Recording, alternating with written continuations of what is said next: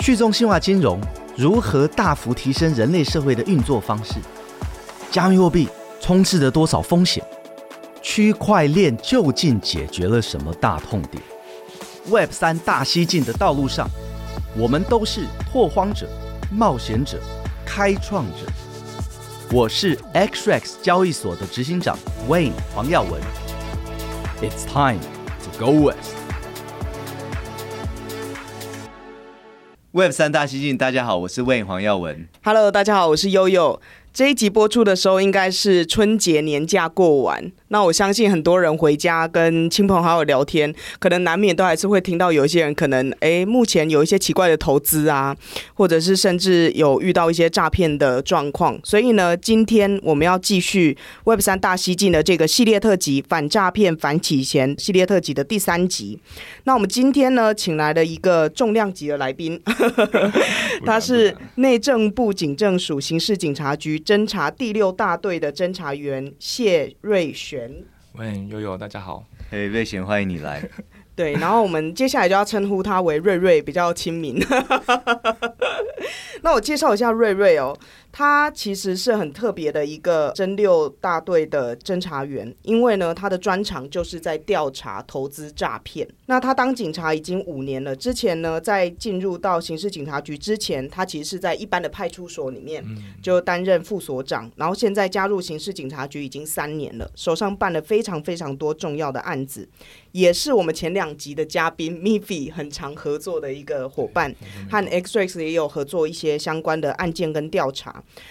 但是我觉得大家应该听到刑事警察局，觉得哇，好厉害哦，这样。可是其实也不太知道到底在做些什么，还有他们可以做的事情有到哪一些。那瑞瑞一开始先帮我们科普一下，就是大家听到刑事警察局可能会觉得哇，好厉害，可是不太知道他和其他的警察有什么差异，然后大家各自的分工又是什么。所以可以帮我们分享一下刑事警察局、县市的刑事警察大队，还有分局的侦查队这些差异在哪里啊？好，那我先讲一下刑事局啊。简单讲就是刑事界的龙头，他有时候办很多专案，所以有时候听到什么青春专案啊、打诈，都是刑事局颁发的专案。然后大家常听到的刑大，都是县市警察局旗下的刑警大队。嗯，像台北市啊、台中市就会有属于他们的行政警察大队。然后再往下到分局，比如说新北的。海山分局，他就会有他的海山分局侦查队，他们也会办侦查案件，但是他们会蛮多亮点在现场打击，比如说快打，比如说酒后闹事的，或是群聚斗殴，他们都必须要去处理。然后第四个就是刚刚讲到的，就是派出所，他们其实有些大点派出所会有所谓的专案，他们也是很厉害。所以这四个单位，他们其实我们之间是算是竞争跟合作的关系。竞争是指说一个案件可能会，我们可能会跟刑大。撞线，常讲踩线，就可能我们都要抓同一个人，所以我们之前也发生过，就是我要抓对象，前两天刚好被抓走了，真的会发生这种情况，所以要去诶执行当下，诶发现诶怎么人好像在看守所内，哦，这这时候就必须就是要跟对方要协调，懂。然后第二是说我们可能会合作，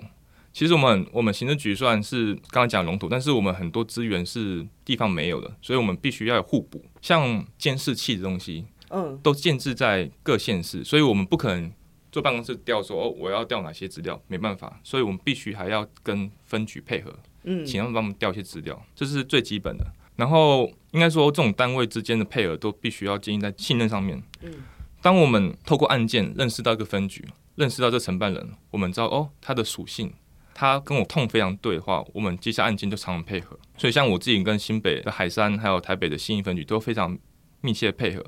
案件，我甚至一天早上给他一个地址，给他一个人别，他下午就给我答复了。所以，我们这种东西都是建立在很长期的案件配合上，才可以有这种信任基础。对，但呃，刚才有提到瑞瑞其实是在做这种侦查大队里面，又特别专精做呃投资诈骗的调查。嗯然后现在对加密货币其实是很相对很多警察来说非常了解的，那也很想要知道你是为什么会接触到这样的案件，而且后来就是全新的投入去做这样的调查。其实我接触虚拟货币不到一年，但是我觉得这是 非要非常大的兴趣。然后其实做案件不只需要伙伴，还需要一个有话题，然后能量差不多的人可以沟通案件。比如说，我就找到嗯，Amy Fee 老师，就是他启发我蛮多。像我们案件侦办的时候，我们都很常遇到瓶颈，嗯，就是我们不知道，好，区块链下一步，我犯险钱包到这边，我怎么追查到他的使用人，甚至是他的归集钱包，钱在哪边？归集钱包的意思是说，他把所有的钱往一个钱包里面集中，是这个意思吗？就是诈欺，比如说好诈欺赃款，他最后流流到哪边去？哦，他的金库，对，他的小金库在哪边？哦、我们必须要追查。但是我们在接触区块链技术，对我们来说就是一个让我们朝着我们要追查犯险金库的方向做前进。然后我本身会想要做诈骗，做侦办诈骗案件，是因为诈欺跟区块区块链技术对我来说是显学了，因为不管什么案件。毒品、枪炮、色情跟人口贩运，其实他们都慢慢的都已经绑着区块链了，就是虚拟货币了。他们学的都比我们大家更快。对，没错，所以我们需要赶紧加速提升我们的量能。然后诈欺对我们社会来说，其实危害非常大，是因为不管年年少的男女都会被骗。哦。不管你知识程度多高，都是诈骗的标的物之一。嗯。所以有些硕士生、有些教授，他们退休后，他们的积蓄都会被骗走。嗯，对，所以这东西对我来说是可办的。反观是毒品，它其实危害还没这么广泛。反而很多黑帮，他们要赚钱管道很多种，比如说以前的维氏、暴力讨债这些，但是这赚的钱都非常少。但他们知道说，哎、欸，诈骗它成本其实不不用很高，就是租个房间，招招募几个年轻人进去打电话骗人。可能一天就有几百万进账了，但是耗费的成本跟他取得的报酬差很多，所以他们现在很多帮派，他们都会朝着诈骗去琢磨。所以我们其实很多新闻报常报道嘛，就是说我们警察破获哪些帮派，什么四海的啊，各种帮派的诈骗集团，啊，他们都是知道说，因为这个是赚钱，非常好赚的，所以你看我们现在广告，YouTube、脸书、IG，其实有时候套一些。某某投资的广告，其实很多都是假的。不敢说每个都是假，但是绝大部分都是假的。嗯，没错。这边也想要问一下问，因为我们要请到刑警大队的人愿意来跟我们录 Podcast 的，其实是很难得的机会，也可以分享他们在调查案件的时候特别要注意的事情，或者是接下来未来可能可以有什么样子的发展。嗯、那想要问一下问，当初是怎么样接触到瑞瑞的、啊？当初是。XREX 我们在台湾这边开办了台币以后，我们突然之间就发觉，我们看到的这个不法的使用跟不法的金流的样态，突然之间变得很多。这样，那呃，我们就立刻提升我们在这方面的研究分析的能量，还有打击犯罪的能量。那么，我们因为我们前身是治安厂商嘛，所以。在这方面用的很多的手法，其实我们非常的熟悉。我们我们相信我们是亚洲排名很前面的。那但是呢，马上我们在分析上面会遇到障碍。为什么？因为我们不是执法单位，所以我们分析，我们可以从各种数位的哈，包含它的 IP 啊，哈，然后线上的金流啊，哦，这些我们就可以去分析。可是我们缺乏一大部分的。情报是我们没有的，尤其是已经有报案的人，我们这个关联性不好做。嗯，这样，那我治安界很多的呃朋友嘛，人脉嘛，老朋友赶快去找这样子。对，那后后来就找到了这个呃 Steven 陈，呃，我跟他认识十多年了，然后 Steven 曾介绍 Miffy 给我们。好，我那时候说就是反正对介介绍 Miffy，那时候我们很很需要这方面的呃协助。那么跟 Miffy 开始在做分析了哈，那后来有实际上，我们真的是觉得我们就需要这个呃，跟执法单位可以在某一些个案上面赶快开始合作的时候，透过 Miffy 的介绍，我们就认识了呃好几组的这个刑事警察局的有相关已经很熟的，因为那时候我们需要熟的人，立刻来跟我们来做这样子那。因为那时候对 Miffy 已经有信任感，所以呃，Miffy 介绍我们瑞瑞这边，我们马上就可以开始双方在一些个案上哈。那后来也透过瑞瑞这边协助哈，我们也有收到刑事警察局的这个公文哈。那这公文呢，我们就更有立场跟刑事警察局、跟这个台湾司法改革基金会哈各个单位，我们要呃作为这个调查这些个案的一部分。哦，我们就有这个合法的立场，更可以来做这样子。嗯，刚才问提到一个蛮重要的事情，就是身为交易所，虽然我们有用户的、嗯、呃实名验证资料啊，或者是我们可以看到他的交易的行为，或者是知道他把钱打到哪一个钱包，可是我们通常还是会缺乏很多关键的证据或关键的资料。嗯，瑞瑞可以跟我们分享一下，就是刑事警察局这边通常是有什么样子的资源是可以和交易所一起合作，然后才把它兜成一条线的。嗯，对我们警察来说，诈欺要办起来，其实最需要就是被害人。当交易所这边分析到可疑的那个用户钱包可能是犯险的啊，或是人头钱包，或是转账水房，或是洗币的水房钱包的话，但是你没有被害人，其实对我们来说很难开启一个侦查。所以，我们回到刚才，就是我们必须要呼吁大家赶快报案，被骗赶快报案。第二是说，跟交易所我们必须建立一个管道，比如说，好，交易所这边有可疑的一些用户钱包。是不是可以跟我们刑事局能够配合，能够互通？然后我们这边假如有对 S 瑞这边有相关的金流或是用户钱包是有关于 S 瑞的，也可以请 S 瑞这边协助。目前后者请 S 瑞这边协助是已经做到，但是前者 S 瑞这边分析出来的情资能不能供我们使用，其实我们我们还在努力想要做到的部分。诶，那魏，你可以分享一下未来我们跟执法单位，就身为一个交易所，其实我们希望达到什么样子的合作吗？嗯。在在这边的话，就是说，第第一个，我是我觉得特别特别有感触的是说，刑警察局这边他们的这些侦查员、这些长官哈，他们对于加密货币的熟悉程度，嗯，这样，因为我们碰到很多是，当他对加密货币不熟悉的时候，我们真的要花很多时间，而且还有就是，他会比较没有信心说这些案子是可以办的，嗯，这样子对。但是呃，像碰到瑞瑞的话，他已经非常熟悉了，所以我们就可以。哦，很快在一些面向上来配合这样子。嗯、那么这中间比较具有挑战的是法律上面，因为 XREX 呃，我们内部分析出来这些东西，嗯、它已经是一个金融犯罪的证据。所以这个金融犯罪的证据呢，我们该怎么样可以很快的分享给真的有资源跟我们合作的单位？嗯，这个很重要。比如说，我们 XREX 应该，我我相信是。对比银行哈，我们的产量都是很大的，就是我们报给这个调查局呃洗钱防治处的这个 STR 哈，就是可疑交易报告，好，我们是产量是非常的大的，可是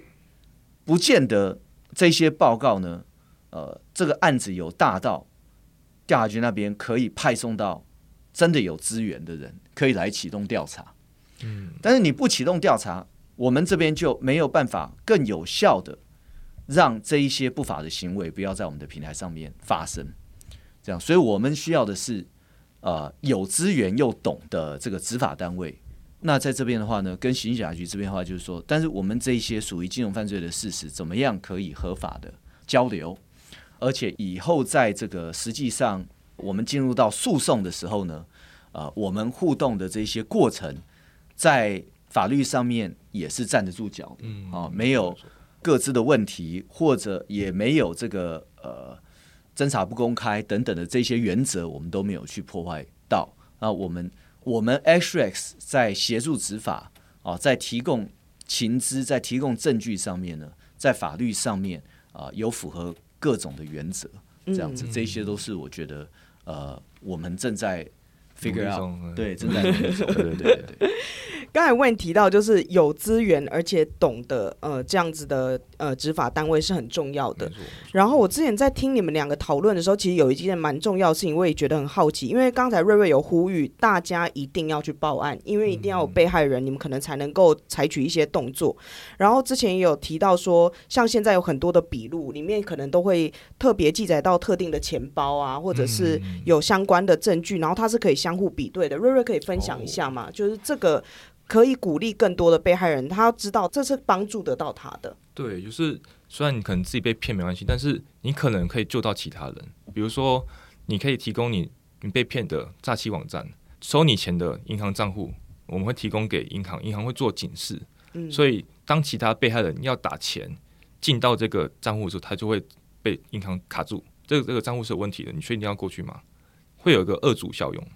然后再就是说网站的部分。提供给我们警示局，我们会做第一个停止解析，就是我们让这个网站跑出一六五反诈骗宣导，你被诈骗了，哦，去报案。嗯，所以被害人提供这些东西给我们的话，我们会做很多事情。然后在第三个，就是缴钱包地址给我们的话，我个人觉得未来可以跟各个交易所配合，说，比如说我们把诈欺钱包、第一层钱包，我们把它做一个资料库，然后共享给各个交易所。那交易所拿到这些资料可以干嘛呢？他们可以做一个用户的提醒，比如说用户接下来打钱出去了，他进到一个可疑的诈欺钱包，他跳个警示视窗。你说，哎、欸，你现在这钱包可能涉及他案的诈欺哦，你确定要出去吗？嗯，有疑虑的话，请打一六五等等等一些反诈的一些主诈，这就是我们现在推的主诈东西。对，那我们跟行侠这边，我另外一个很有感觉的是，因为我们付费使用三家厂商的区块链反洗钱的软体嘛，我们用 Chainalysis、T.M.Labs 还有万事达卡的 CipherTrace，那么他们的对我们的收费都不便宜。然后他们在某些不法金流上面是有效的，比如说国际制裁金流啊，或者说国际大的骇客案件啊，去从这个去中心化协议从交易所哦骇出来的这些比特币、以太、USDT，他们的侦测力是很好的。可是针对我们台湾这边发生的诈骗洗钱，他们我可以说侦测率非常低。这样，嗯、那所以说虽然我们都已经有串这些了。那我们的使用者他要往外提提币的时候呢，你要打去哪一个钱包，我都会帮你扫描。可是如果这是一个车商钱包，这是一个诈骗的钱包，已知的，其实我靠这些外商，他们扫不到。对啊，对啊，哦，他们扫不到。可是跟他们合作的时候，突然发现说，新甲局有，为什么你知道吗？警察局才最多这样子的资讯，因为他们有在办这些案子，嗯、而且一六五的那个那个笔录里面会有。哦，一定会有人去报案，嗯、除非你是全台湾第一个被炸的。嗯，对。但是我们交易所以及我们配合的反洗钱厂商，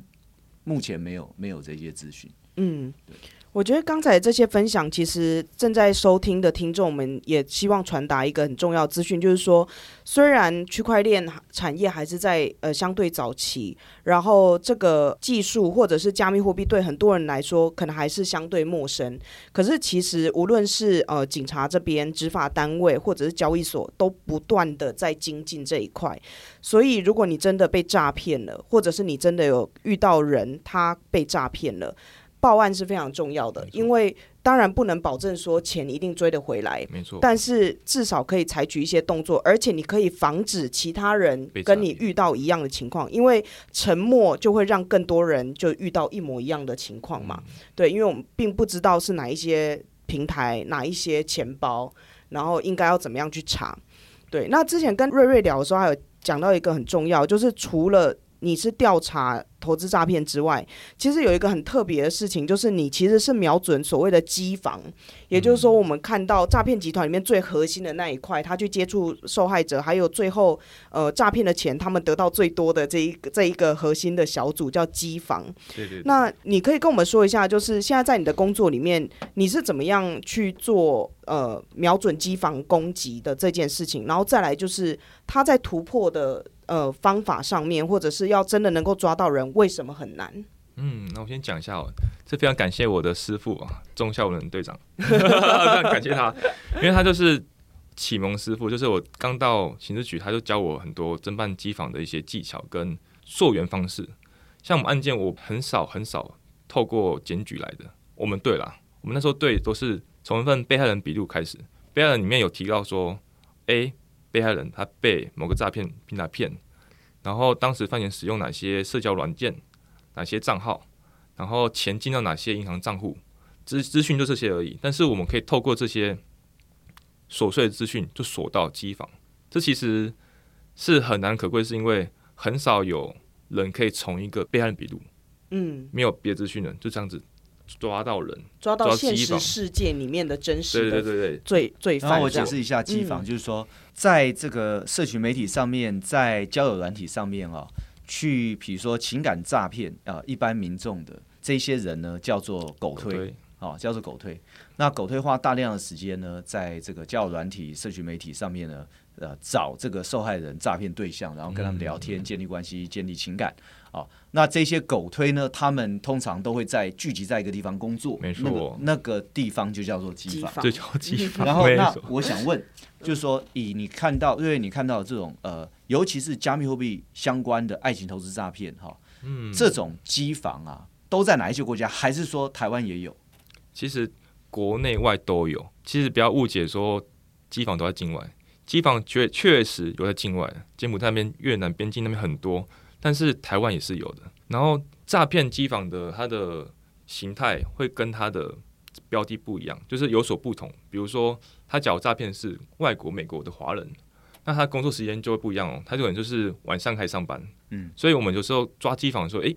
这个点怎么是晚上才上班？但是考虑说他可能是做欧美盘的，欧美的华侨，嗯，对。然后假每个案类，比如说假检警、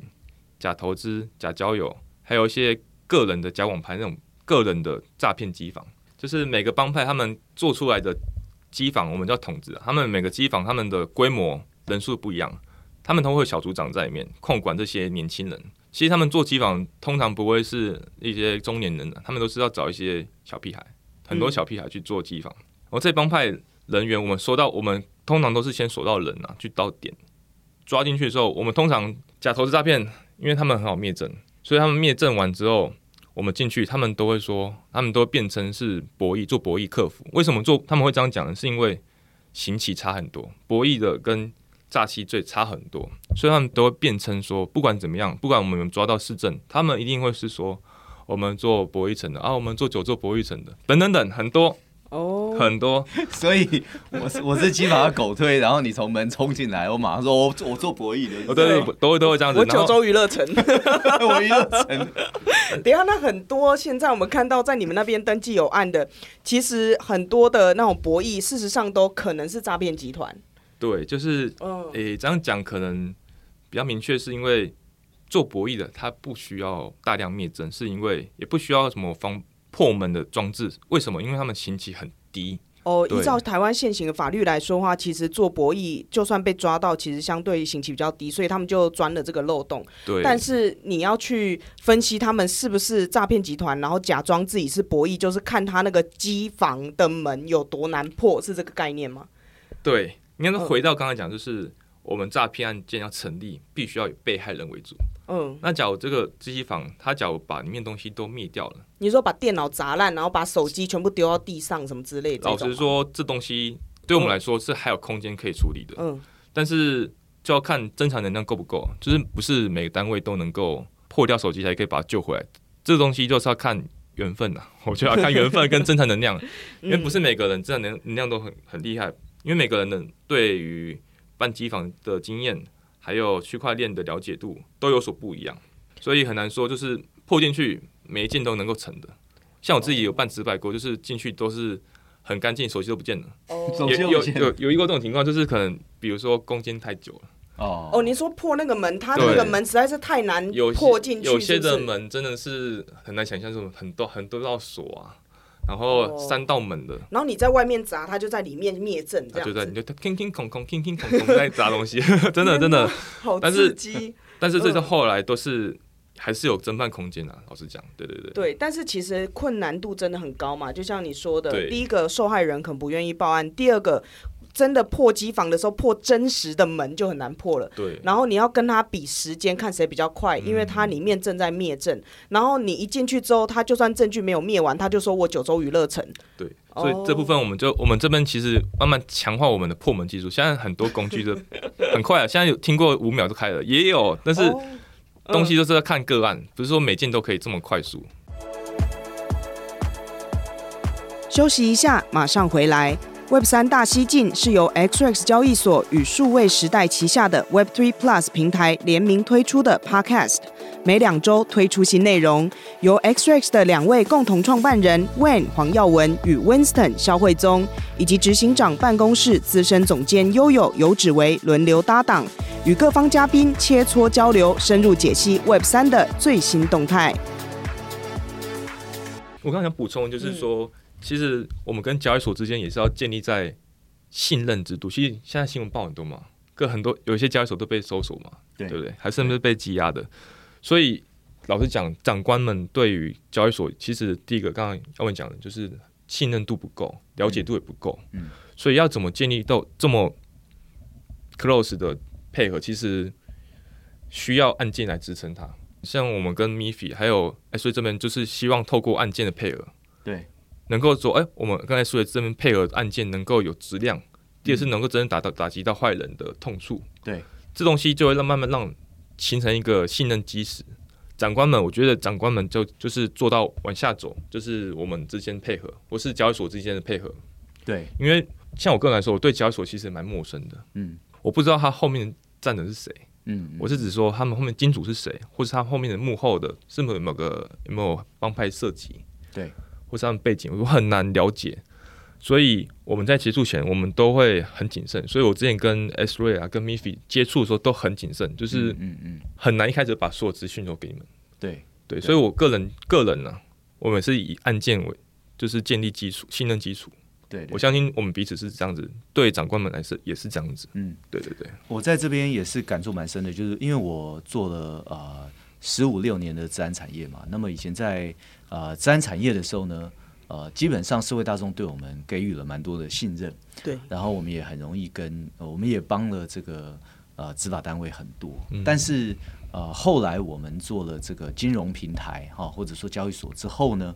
呃，我深刻感触到，大部分目前都是有色眼光来看我们，哦、呃，但是也也难以避免嘛，因为你的同业啊、呃，品质差太多了，粗暴、呃，对，所以所以大家当然就是，所以所以说，呃，交易所如果不跟执法单位啊、呃，能够建立起合作的桥梁啊，交易所本身啊、呃，要打击在上面的不法使用，其实呃，单靠自身的力量非常的困难，所以呃，我体会到现在也是说，哎。对，那我们就从个案开始，这样子，我们实际上做出了贡献，我们实际上真的有可以透过我们的分析，我们的资料，可以打击到犯罪，哦，可以帮到执法机关，那慢慢的大家就会。呃，有这个互信的基础。我今天要录音之前，才在跟 Wayne 说，日久见人心。真的，因为真的，真的，因为我们在录这一个系列特辑的一开始的时候，其实就有讲到，很多人都会觉得啊，交易所基本上也是洗钱的一环啦，嗯，或者是很多人会对交易所是很污名化的，但事实上。如果真的想要好好经营的交易所，事实上也是诈骗集团呃里面的一个受害者，因为我们也不能好好的提供服务，或者是我们要付出非常非常高的成本去查到相关的案件。但是因为一些不肖业者，或者是这个产业还是相相对太新，然后整个监管的框架或者是呃整体的环境还没有到很成熟，所以就需要透过这样一步一脚印嘛，就是慢慢的、慢慢的去累积。然后之前采访 Miffy，Miffy 一开始也不让 Wayne 加入他会议啊。然后就像你一开始认识 Miffy，虽然你们现在很紧密的合作，但其实一开始也是想说，怕怕的啊、对，就是想说，哎、欸，他是不是想要偷我的什么东西？这样他怎么会知道这么多东西？我对他第一次知道，他怎么知道这么多诈骗相关的东西？而且他是一个民间人士而已。对，只要他假如是警察，我还可以接受，他可以懂这么多。但是他是个民间人士，我觉得，嗯，这女生怎么怪怪的？嗯、但后来真的是因为案件配额，然后他后来是。协助我们警察提升我们警察基础的区块链的认识，嗯，对，起码我们可以知道稳定币跟那个原生币的差别，还有一些交易所非托管钱包跟托管钱包的差异性，还有 hash 值是什么东西，我们还有基础认识。但是我们要以这个东西为基础，我们才可以做后续的侦查嘛。只要你这东西都不懂。你更不用做，你连笔录可能都做不好了，对不对？嗯，但是我们现在有看到，例如说媒体报道啊，或者是民众抱怨，甚至是呃有加密货币产业的业者会批评说，在反诈骗这一块，其实检警调有时候呃让人很失望，因为可能就找不到、抓不到，或者是轻易放过。但其实从刚才瑞瑞分享，其实你们偶尔也有苦难言啦。那现在遇到最大的挑战会是什么？然后最需要去补充的又是什么？好，其实我们现在有一个新世代打诈的新纲领，它是识诈、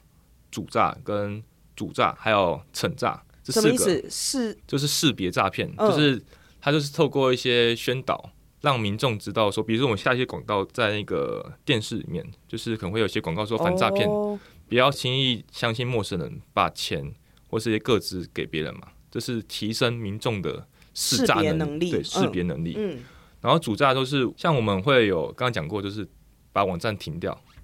再就是说，我们会有一些诈骗简讯，会把它拦阻，就不会让它发到各位的手机内去。嗯，那这是主诈的话，就是钱的部分。银行通报我们会及时的，就是我们银行业者，我们有建立比较明确的防阻机制。被害人钱条是他进到可疑的账户，他可能会及时冻住，或是在临柜要领钱出来的时候，可能银行的关怀提问啊，会让钱尽量不要被面交诈骗走。嗯，第四就是惩诈，就是刚刚讲到问讲到，就是我们能不能有效打击到诈欺他们集团他们的金流金库，他们金库把它扣走，或是把它攻击。再是说，能不能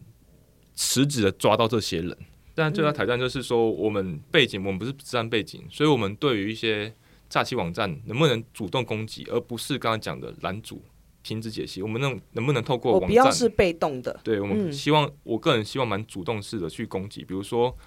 我这个网站刚出来的时候，透过网域公司或是二类电信业者，我这个提早就知道说，哎，现在市面上出现一个诈欺的。平台出现的，或是 App 出现的，那我们能不能透过这些资讯，能够去找掌握到谁做他的，谁使用他的坏人？嗯，就是我，因为我们警察普遍来说没有相关治安的技术，所以我们这东西就必须要跟一些治安团队合作，嗯、但是这东西就对我们来说是很欠缺，而且我们也没有门路可以。跟他们交流到，嗯，所以就需要像 Wayne 或者是我们公司的治安长上这样子的白帽骇客。这个这个我讲一下，就是呃，因为两千零二年我在中研府国防业嘛，那我就是主要就是做这个呃找呃系统的弱点的相关研究，所以后来两千零六年创阿玛科技，呃，就是从这个渗透测试哈，从找漏点这边起家的。那么呃，过去我们。这十五六年以来，我们做了很大量的研究，在国际上面是很特殊的，是怎么样子呢？就是说，我们锁定了我们，因为我们不是执法单位哈，所以我们做这些白帽的技术呢，有它的敏感性。对，没错，没错。所以我们后来就只对针对俄罗斯还有奈及利亚几个国家，好，为什么呢？因为呃，我我们不是这个国家的警察。啊，我们锁锁定了他的犯罪集团，我们能不能去入侵这个犯罪集团的系统或什么的？曾经在最高峰的时候，我们阿玛科技里面同时有三十五张这个道德骇客认证的执照，嗯，三十五白帽做、那个、做好事情的骇客，对对对对，呃，就是道德骇客认证哈。那么，嗯呃，像我们之前呃，因为有这个我们的使用者遭受到奈及利亚一个情感诈骗集团哈来骗我们的使用者。所以呢，我们就写了一篇呃部落格，公开这个集团呢，呃，所有后台，好、哦，他他的这个诈骗工具后台的长相，哦，公开他们所有的金流，诈骗了多少人，公开他们所有的网域 IP，哦，还有公开他是使用哪一个软体外包商在帮他写这所有的诈骗平台。嗯，那这个是其实治安领域看到。这种研究就知道说你是入侵手法做出来的研究，嗯，因为如果你从外部是没有这些情资可以拿到的，这样子，对。那我们公开以后呢，马上那我们就会进行 take down，就是说我们会跟艾吉利亚当地的 ISP 好，还有他们的执法单位合作，把他们所有这个网站，所以几乎一周内他就清空了，然后呢，他的那个外包商也从此就消失，然后 换个名字或什么的，对不对？这这个是大概是。白帽的手法啊，那这种手法最有用的就是给执法单位，是，对对对，这样子。但我们这边还法律很还需要法律来支撑这个东西合法性啊。刚刚讲到，嗯嗯。那再再就是说，我们现在对于虚拟货币的鉴识报告，像我们之前就是讲官跟主任讲官就问说，哎，那你们有没有类似我们的枪弹的轨道的鉴识报告啊，或者毒品的鉴报告类似的必流报告？嗯，这东西对我们来说其实。会有挑战性，是因为因为每个人对于币流做出来的报告研析结果都不一样。有些人说，例如说现在有那种呃，有人使用枪支然后发射子弹，至少你们都可以去追踪。对，我们有枪弹股可以看它到怎么射出来，从哪边角度射出来，哦、是有可以间隙出来的。然后有一个第三方的呃。单位可以去做这样的鉴识，而且它是有可信度，而且有一定的规格的。也不用说第三方，像我们、嗯、我们本身刑事局就有枪弹具有公信力的报告。哦，毒品的话，我们可能有时候会送一些，就是第三方的检验检验检验所去检验。嗯，嗯那币流这边的话，就是会有问题是说，我现在一个侦查员做出的分析报告是否就具有公信力？哦，准确度如何？因为每个人做 A、B、C、D 四四个人做出来的完全会不一样，对，分析的角度跟深度完全会不一样。那那哪些是正确的？其实没有来验证啊。嗯，就比如说我做出一个分析报告出来，谁来检验说这是正确的？嗯嗯，谁来打分数？就是很难。所以这东西，我觉得未来也需要一个，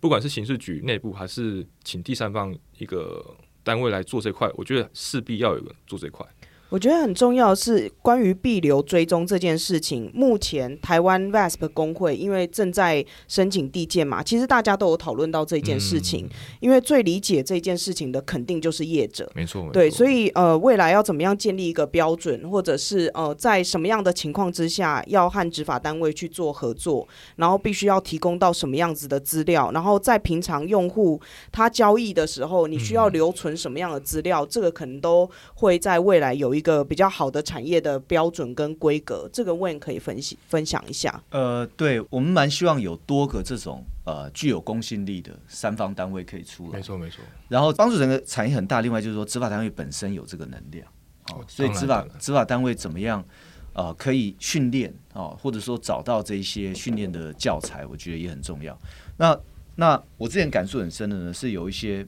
我们协助过几个这个交易所恶意倒闭的案件。嗯，那我就不讲谁了，但是呢，二零一四年就是有一位创办人他，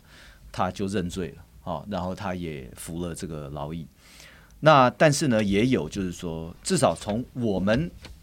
团队第三方的分析呢，这个交易所是恶意倒闭的，好，他但是呢，就会有呃一些学术机构对我对我来说，他不具有专业性，我对他专业性不肯定。但是他去出具一个报告说这个交易所是 OK 的，他是没有问题的，哦，他是没有坚守知道的。那所以，我这边感触很深，是我觉得说，现在我看到大家比较想要做的生意哦，就是去帮一些在我心里的呃不法的组织去去产生这个这个报告这样子。那我希望有更多的呃单位出来，也可以啊、帮忙，就是在。啊，实际上犯罪的举证或者见识上面可以有贡献，这样子。嗯，好，那我愿望就是能够建立更多的合作。其实全民打诈，其实其实管理员他也可以提供很多讯息。管理员可以提供说，哦，某些地方哪一层楼搬哪些大量电脑，哦，这种这种情资其实都可以 pass 给派出所或是一些侦查队，让他们去侦办嘛。起码把他们扫掉，不要让他在这边做嘛。再就是说，被害人能够主动点去报案。其实报案率真的太低，我还是要呼吁大家赶快报案，真的被诈骗赶快报案件，因为你的信息，不管是网站、你的你打出去的钱包地址，还是法币的银行账户，都是很重要信息，对我们来说。然后第三就是说，我们能够跟更多专业的单位，比如说交易所，能够有配合，然后刚讲治安团队能够建立长期稳定的技术交流，因为我很多事情，我们跟交所就是算是互补，我们有公权力。交易所有技术，但是我们能做的事情刚好就是互补。嗯，比如说交易所这边，比如说好，他知道金流到哪一个交易所内，但是你无法向交易所那个交易所调资料嘛。嗯，这时候就必须透过我们，甚至后面的冻结、扣押也是需要我们警察这边去做。所以我个人蛮希望说能够建立广泛，但是要有谨慎，就是刚刚讲建立起有信任的合作关系。嗯，对，我希望能够。跟不止交易所了，还有网域公司、二类电信、银行业者、电信业者，嗯，电信业者，这都是可以建立很好的互通管道。就是我们都是在主扎，我们都是为了社会在付出。对，所以我觉得希望这种氛围能够建立起来，在警察之间，我也希望能够建立不要太竞争，因为我们现在警察太竞争了。比如说案件，我们会抢，就是不抢案件是会踩踩线。能不能合作把这案件扩大，抓更多人，扣更多钱，把这案件做更深，这都是我的希望。不止人民，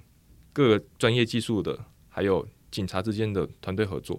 都能够全民的打击诈骗。对，这是我愿望。对，我觉得蛮重要，就是在这一集里面，就是透过采访瑞瑞还有 Wayne 之前的经验分享，大家可以看到，其实，在反诈骗跟反洗钱这件事情上面，执法单位现在也投入了非常非常多的心力跟资源，嗯、然后呃，也希望可以做的更多。然后不只是这样子，像 XREX 这样的交易所，其实也是和执法单位有非常多的合作，它有非常多技术上面的升级，或者是呃情报上面可以共享的地方，但是。瑞瑞跟 Wayne 都提到一件事情，信任很重要。嗯、对，就是过去我们要呃有合作什么样子的案子，然后未来要怎么样持续的去累积这样子的信任，然后让办案变得更有效率，而且彼此是可以相信、可以合作的。我觉得这个都会是接下来可能半年到一年这个产业可能可以看到比较积极的进展。可是刚才 Wayne 跟瑞瑞也都有许愿啦，就是其实还有很多事情是呃需要呃改善。或者是听完这一集，其实会知道。现在的环境还有一些障碍，第一个就是情报的共享嘛，没错没错，对，然后第二个就是产业有没有这样子的标准，不然到时候必留报告或者是呃请交易所提供资料等等，呃这些如果参差不齐的话，其实也很难办成。然后再来就是法律有没有办法去做调整跟背书，不然有相关的技术却没有办法使用，事实上是很可惜的一件事情。那最后就是呃技术要升级，像是瑞瑞说的，嗯、希望刑事警察局自己。拥有进攻的能力，化被动为主动，那这个其实是非常重要的一件事情。因为，因为然后这个我讲一下，所谓进攻的能力啊，很多呃，我们这个 fingerprinting 就是说呃，很多情报的取得哈，我我认为它是进攻技术一种，但是它不见得构成入侵。即使你是执法单位，是你去网络上搜到了这个东西，嗯。哦很多的技术，在我认为，它其实严格来说，它不算是你真的是入侵了对方的主机，你就可以收到很多东西。嗯嗯，这样，所以这些这我们我们统称叫做白帽技术啦，因为这些技术呃有它一定的这个威胁性，嗯啊或或攻击性这样子。但是如果纯就法律面来看，很多我认为法律上是没有办法解读它是一种进攻。这样子，但是它是一种敏感的技术，没有错。没错，没错。对，所以怎么样创造这样子的空间跟弹性啊，然后去做好的事情嘛？因为最重要的事情就是反诈骗、反洗钱，因为。呃，现在大家已经看到诈骗是台湾社会一个非常大的问题。那也看到各个意愿啊，就是政府单位也有意愿，执法单位也有意愿，业者像 XREX 这样的交易所也有意愿。那其实我们大家是可以坐下来一起讨论，就是未来可以怎么样在这件事情做得更好，防止更多的受害者。不然有很多人的身家，呃，整个生活环境或者他的人生观、价值观都全毁，这是对一个国家来说很。令人伤心的一件事情，对。那我们今天的反诈骗、反洗钱的第三集，谢谢瑞瑞来到我们的现场，也谢谢 Wayne。那我们之后会为大家带来更多关于反诈骗、反洗钱的专家，还有相关的单位的重要的人，我们都会采访他们。那如果是呃执法单位、哈司法单位，如果你们在这个区块链、加密货币、哦反诈、反洗钱方面，你需要有人可以交流的话，也欢迎找这个我们的瑞瑞长官交流交流，可以的，没问题没问题。对，那如果你喜欢我们的呃 Web Web 三大西进的 Podcast，欢迎你追踪订阅，开启小铃铛。那我们就下一次见喽，拜拜，拜拜。谢谢您收听 Web 三大西进。如果您喜欢我们的内容，欢迎追踪 XRX Telegram、Instagram 以及 Facebook 中文社群，连接都在节目下方资讯。也欢迎追踪和订阅 Web 三大西进 Podcast，不要错过任何精彩的对话。我们下期再见。